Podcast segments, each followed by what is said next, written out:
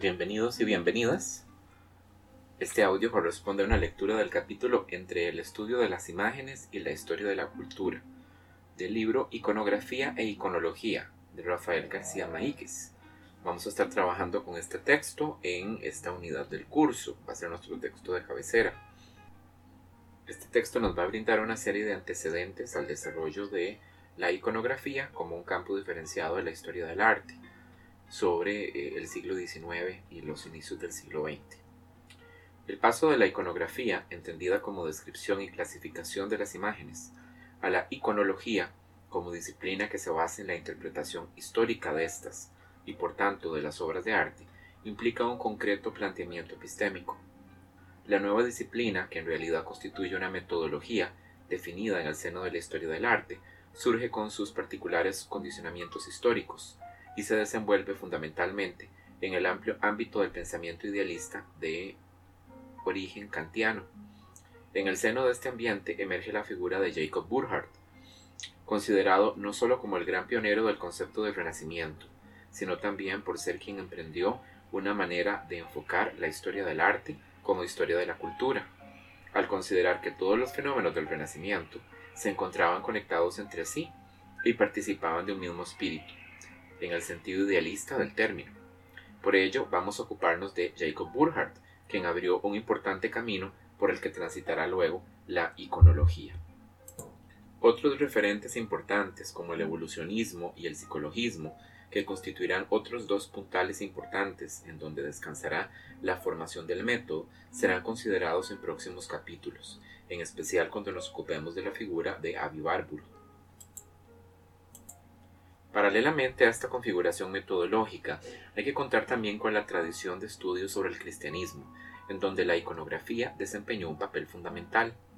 Contemporánea a la definición de la iconología en el entorno de Avi Barbour, otros intelectuales de la tradición cristiana hacen unas aportaciones que propiamente deben ser consideradas como iconológicas. Es el caso de Emil Mal. Los componentes, pues, que dan paso a la definición de la iconología como disciplina consolidada son muy dispares. Aprovecharemos también para hacer un análisis de la tradición iconográfica cristiana, para llevar a cabo una valoración de su desarrollo. Comenzaremos por ahí. Formación y tradición de la iconografía cristiana. El ámbito de los estudios sobre el cristianismo es fundamental para el desarrollo de la iconografía, y por su importancia creo oportuno que lo consideremos un apartado propio. La necesidad de regular la iconografía cristiana surge ya tempranamente en el siglo XVI, al compás de la Contrarreforma.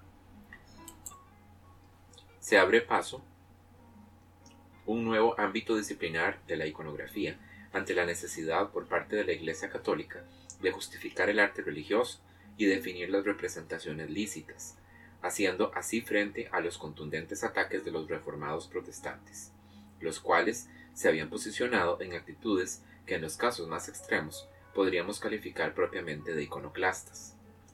En tales circunstancias, perdón, es en tales circunstancias cuando aparece de forma temprana, 1570, el De Picturis et Imaginibus Sacris de J. Molanus, que se reeditará más tarde, 1594, con el título De Historia SS Imaginum et Picturarum.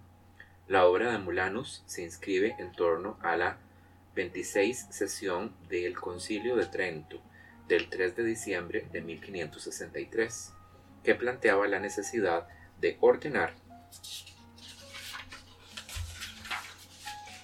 la función de las imágenes en el culto. El decreto más, en concreto, se ocupaba de regular la veneración de las reliquias de los santos y de las imágenes sagradas aprobándose prácticamente sin disensión al final del concilio, debido a la alarma suscitada por el agravamiento de la enfermedad del Papa Pío IV. Llevaba por título de Invocatione Veneratione et Reliquias Sanctorarum et Sacris Imaginibus. En este decreto se afirma la legitimidad del uso de las imágenes, de acuerdo con la secular tradición de la Iglesia, recogiendo la doctrina del Segundo Concilio de Nicea, en el sentido de adorar el prototipo representado en el objeto mismo de la imagen, a la que se venera pero no adora, y al tiempo se dan normas para dicha veneración.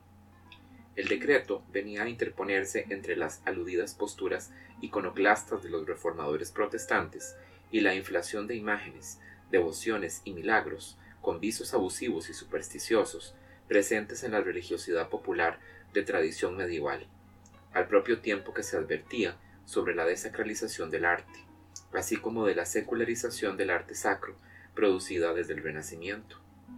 Molanus, fiel a este espíritu, había iniciado con esta obra una larga interpelación contra la iconografía medieval, tratando de depurarla, de acuerdo con lo que se consideraba la verdad canónica, y definiendo lo que debía ser el arte cristiano. En España, la iconografía cristiana, entendida así como tratado para la ejecución de las imágenes sagradas, no goza de grandes tratadistas en la Edad Moderna, a pesar de que en suelo peninsular se han gestado fórmulas y experiencias sobre tipos iconográficos que se han proyectado en todo el universo cristiano, como por ejemplo la fórmula bajo medieval de la Asunción y, como no, el complejo entramado de la Inmaculada Concepción. En el siglo XVII destacará no obstante el arte de la pintura de Francisco Pacheco, en donde el tratadista sevillano dedica unos capítulos a esta cuestión.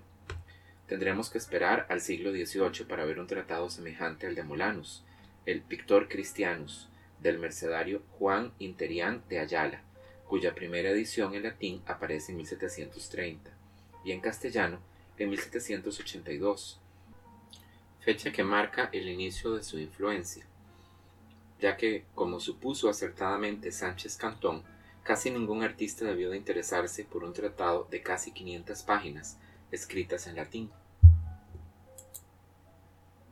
En el mismo siglo del Concilio de Trento surge también la arqueología cristiana.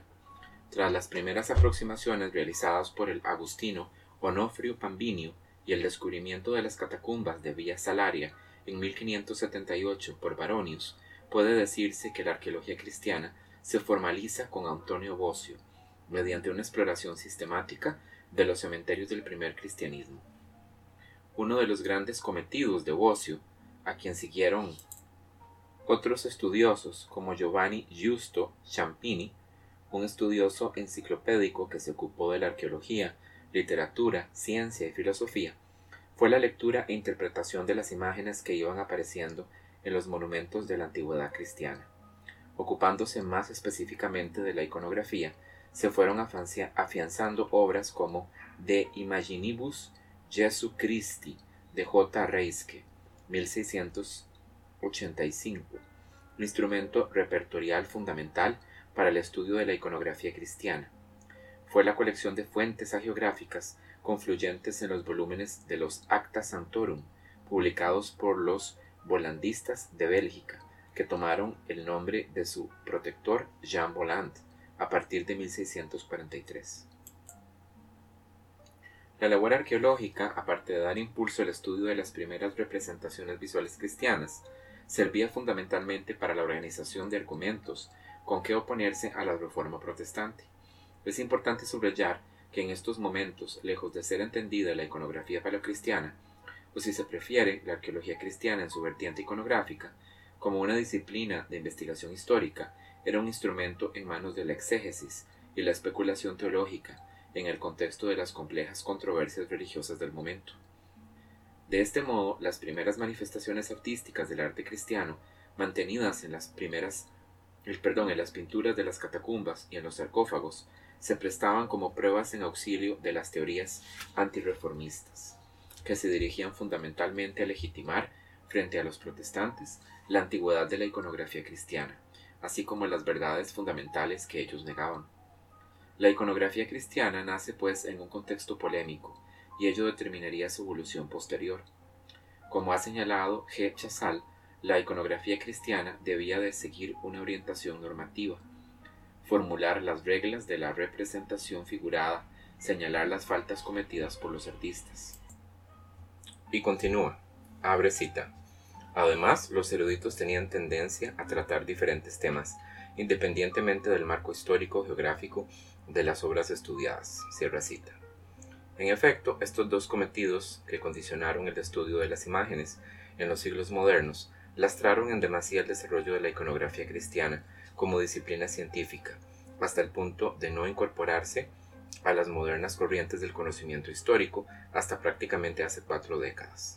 Por un lado, la iconografía cristiana se concretó como la disciplina que regula la creación de las imágenes para el culto y por otra quedó determinado el conocimiento de su desarrollo histórico como algo autónomo y sin el correspondiente diálogo con el contexto histórico.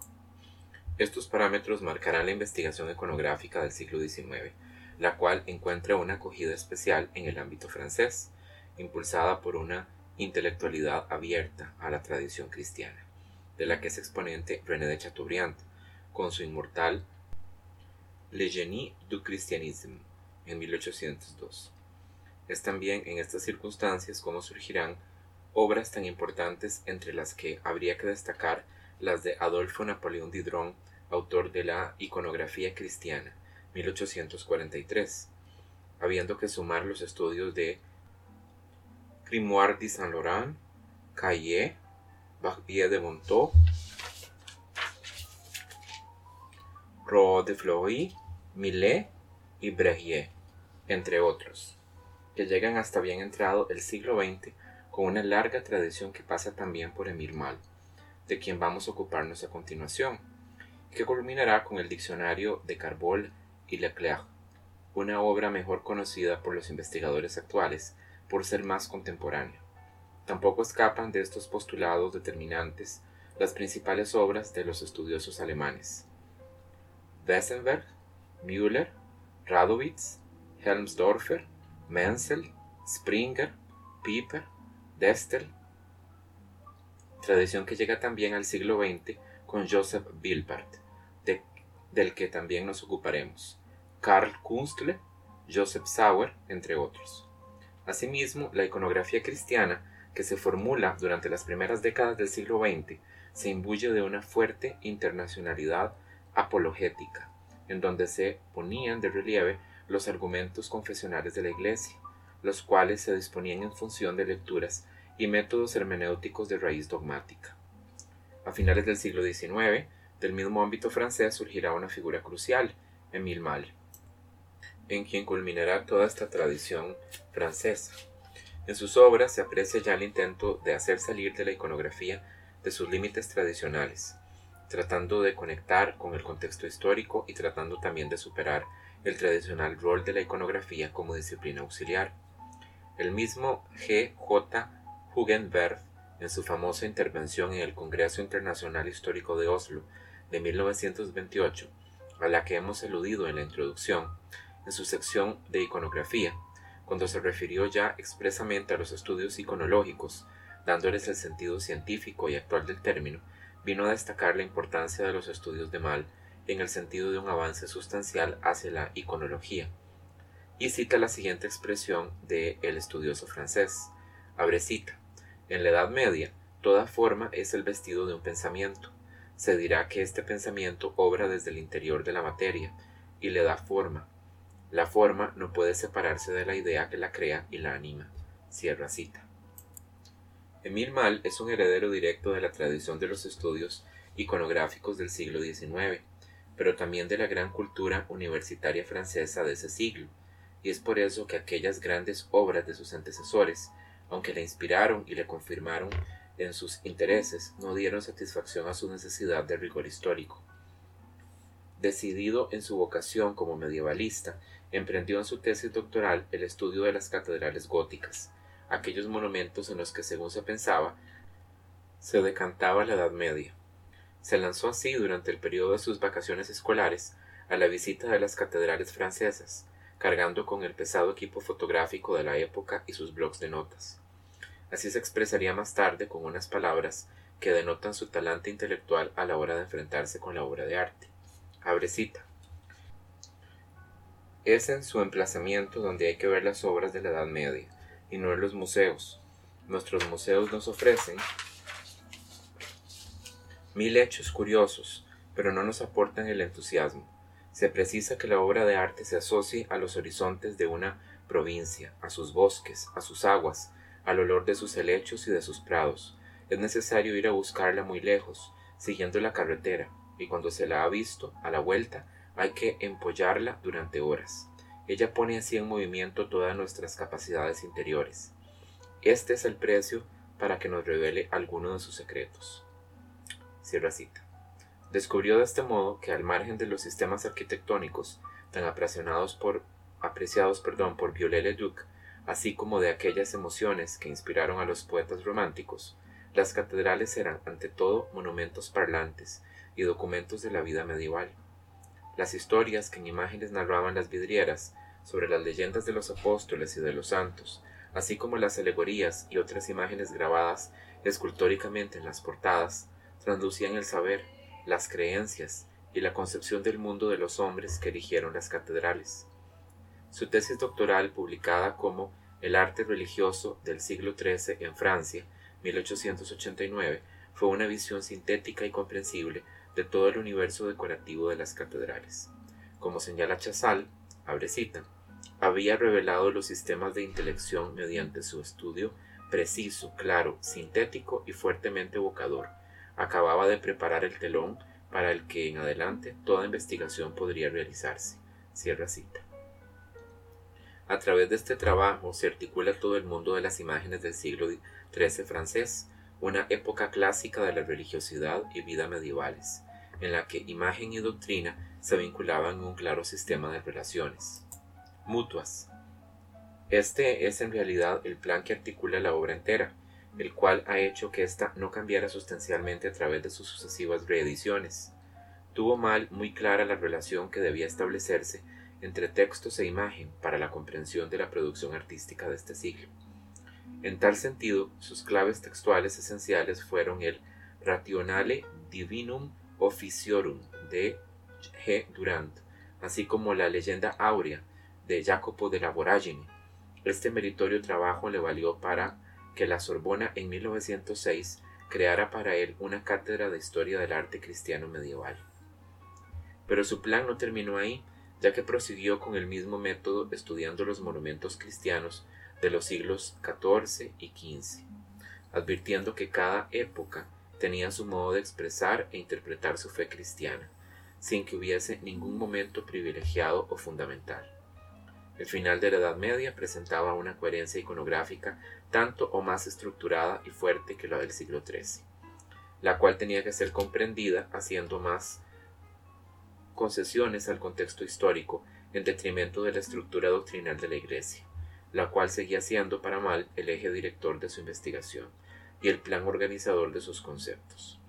Esta actitud le lleva a valorar elementos culturales tales como la importancia del teatro religioso, para Mal, el teatro era una auténtica fuente desde donde poder explicar la mayor parte de la evolución de la imaginería religiosa, la cual cada vez más se sustraía a los postulados de las autoridades doctrinales, y en donde se decantaba el gusto por la narración tan típico de la escultura y de la pintura de la Baja Edad Media.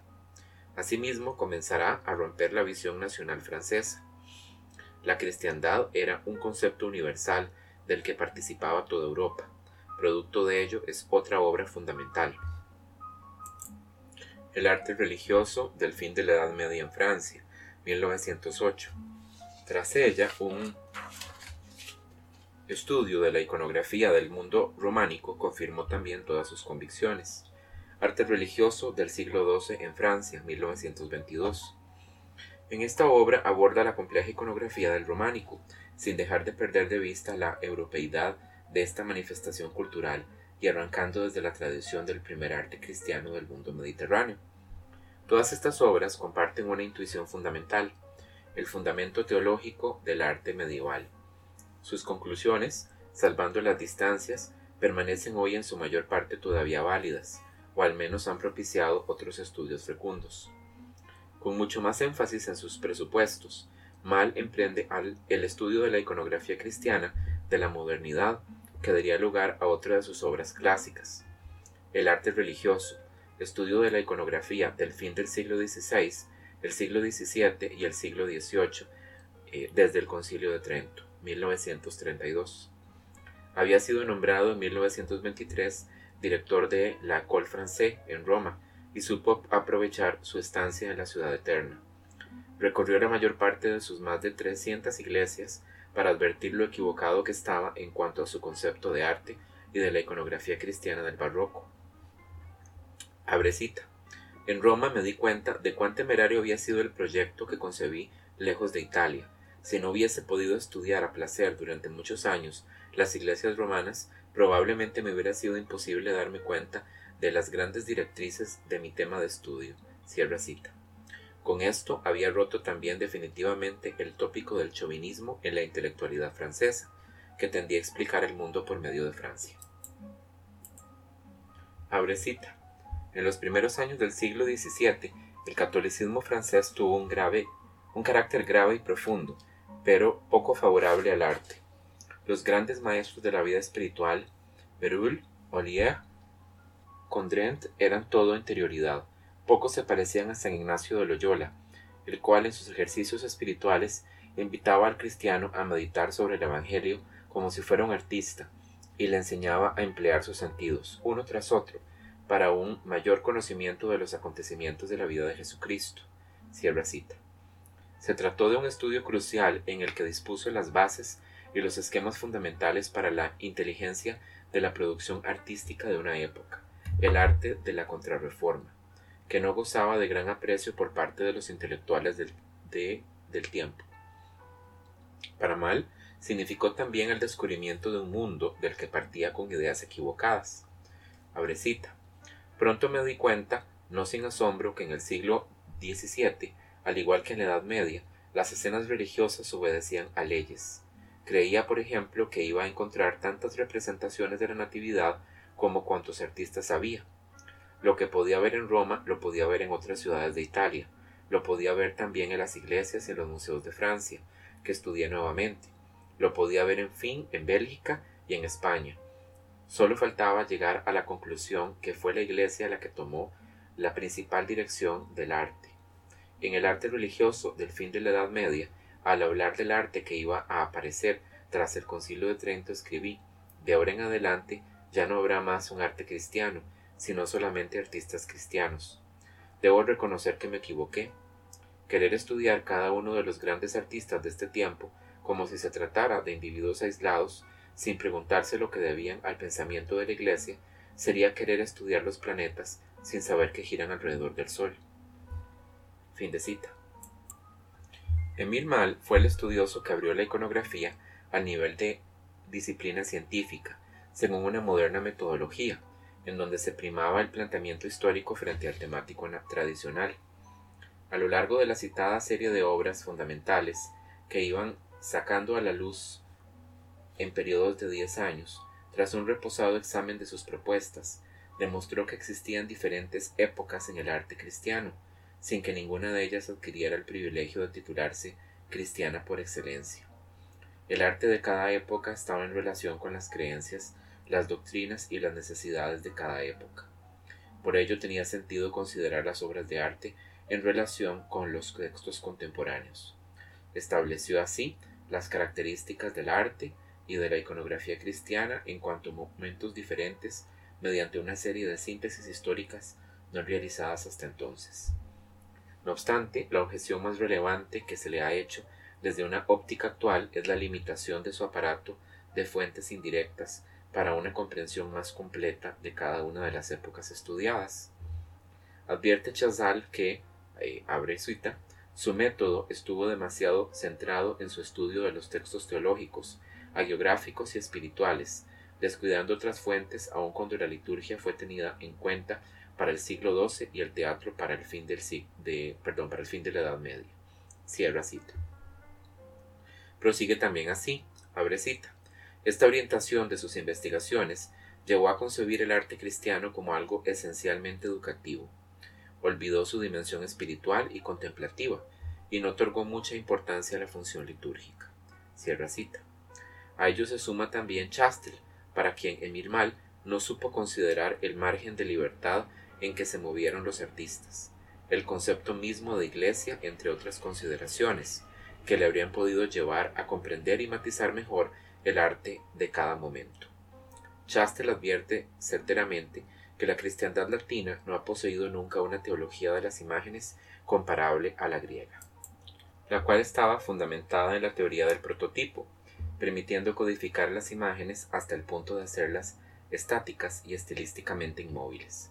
Lo específico de Occidente ha radicado siempre en el fenómeno emancipativo de las imágenes, ese margen de libertad de que han gozado no solo los artistas, también los promotores, y que ni la misma contrarreforma fue capaz de controlar absolutamente. Se trata, evidentemente, del quid libet audenti potestas. Esa es una expresión latina que se usa en, eh, en derecho, que quiere decir el derecho a atreverse a todo.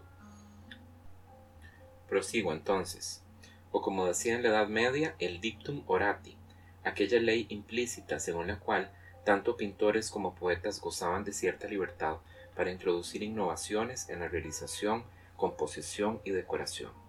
Esto hizo realmente que, pese a los constantes intentos de los teólogos de intervenir en las licencias y libertad con que obraban los artistas, el arte acabara siempre emancipándose de los postulados teológicos. De todo ello, mal no se hará eco aún, pero se impone a nuestra investigación actual. Así lo señala Chastel.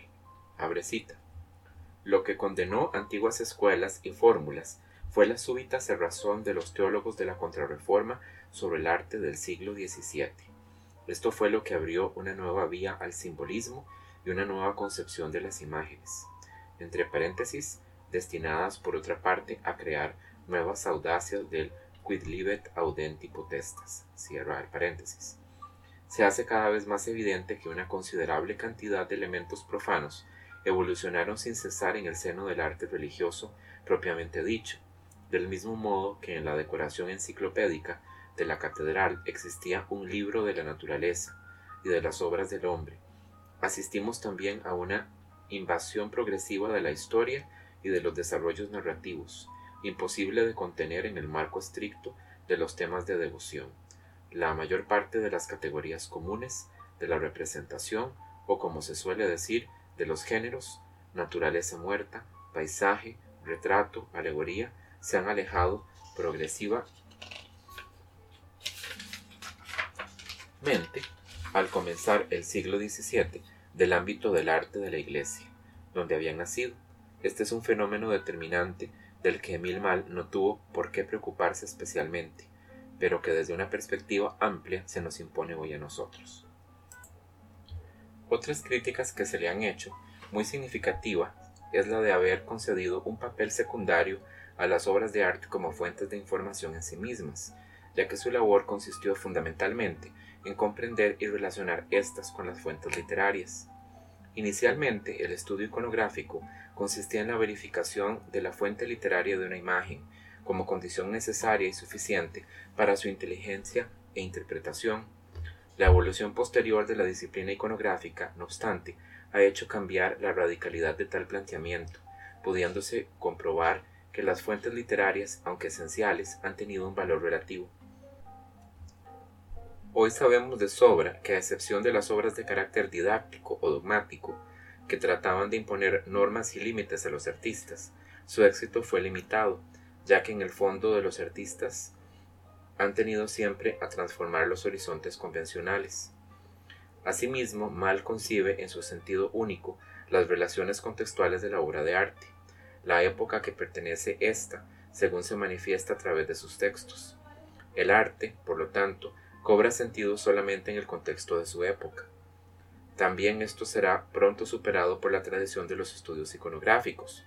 Las obras de arte, las imágenes en particular, como veremos en el entorno de Barbour, no obedecen únicamente a los condicionamientos e interrelaciones entendidas dentro de una red de influencias contemporáneas de época o incluso de lugar, sino que son también herencia de una tradición convencionalizada en la que la imagen se integra contribuyendo también a un proceso de continuidad y variación en función de su misma historicidad. Las modernas técnicas de reproducción gráfica favorecieron los estudios. En este sentido cabe destacar la labor iconográfica de Joseph Wilbert en el ámbito de la arqueología cristiana, la influencia del cual rubrica toda la primera mitad del siglo XX e incluso más allá de esta cronología. Formado en la arqueología cristiana bajo la guía de Giovanni Battista de Rossi, Wilpert se ocupó sobre todo de los problemas iconográficos de las catacumbas romanas y se sirvió de los más modernos medios de reproducción, fotografías acuareladas para las pinturas y representaciones gráficas para los sarcófagos, publicando un acopio inmenso de material iconográfico. Comenzó catalogando todas las pinturas de las catacumbas en una obra en tres volúmenes. Le pitture delle catacombe romane, 1903. Más adelante, con la misma sensibilidad iconográfica, publicará también el catálogo de los mosaicos.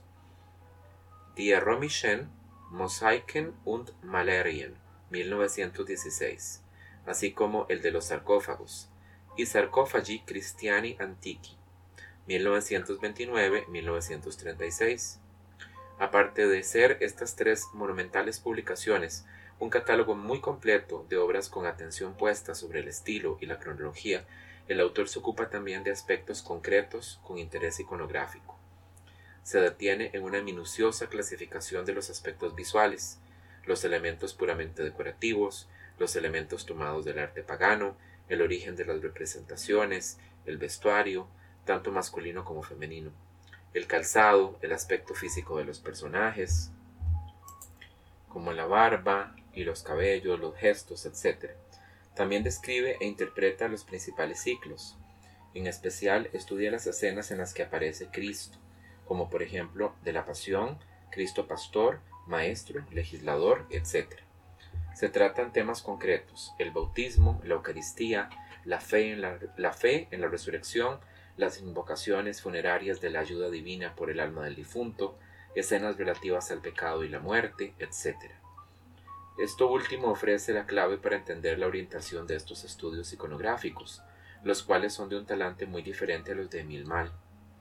Wilpert es un heredero de una tradición de estudios en donde la iconografía será algo muy dependiente de la especulación teológica. La ciencia del arte cristiano, vigente en las primeras décadas del siglo XX, en donde se inscriben los estudios iconográficos del primer arte cristiano, está imbuida de una fuerte intencionalidad apologética y con métodos hermenéuticos, iconológicos si cabe, dependientes de apriorismos de corte dogmático. Puede servir de ejemplo otra de las obras del mismo Wilpert, cuyo título habla por sí solo, La fede de la Chiesa Nascente, ocupándose de temas tales como el matrimonio y la penitencia, junto con otros de carácter cristológico a partir del estudio de las imágenes. Muy significativa en este mismo estilo hermenéutico habría sido, a finales del siglo XIX, la figura de Leblanc, quien tras haber estudiado los sarcófagos de Arles, relacionó la iconografía funeraria con las plegarias de los agonizantes. La Ordo Commendationis Animae, cuyo origen se remonta a la antigüedad tardía. Siguiendo la estela dejada por Leblanc, Wilpert pasó en lo basó perdón, en lo funerario toda explicación al significado de las imágenes de las catacumbas. Y realmente llegó a apurar de modo extremo la interpretación simbólica. Por ejemplo, Moisés ante la zarza ardiendo sería imagen de la visión de Dios por el alma del difunto, cuando esto habría que matizarlo de otro modo. Esta explicación de orden simbólico obviamente comportaba no pocos inconvenientes pero esta iconografía cristiana de sello romano tendrá que superar, superar su parcial hermenéutica dogmática para poder así integrarse en el conjunto de estudios históricos del siglo XX. Esto vendrá más tarde. Bien, vamos a hacer una pausa aquí, vamos a cortar para que no nos quede el audio demasiado largo. El siguiente epígrafe es en el que el autor habla acerca de la obra de Jacob Burckhardt. Para eso entonces remítanse a la parte 2.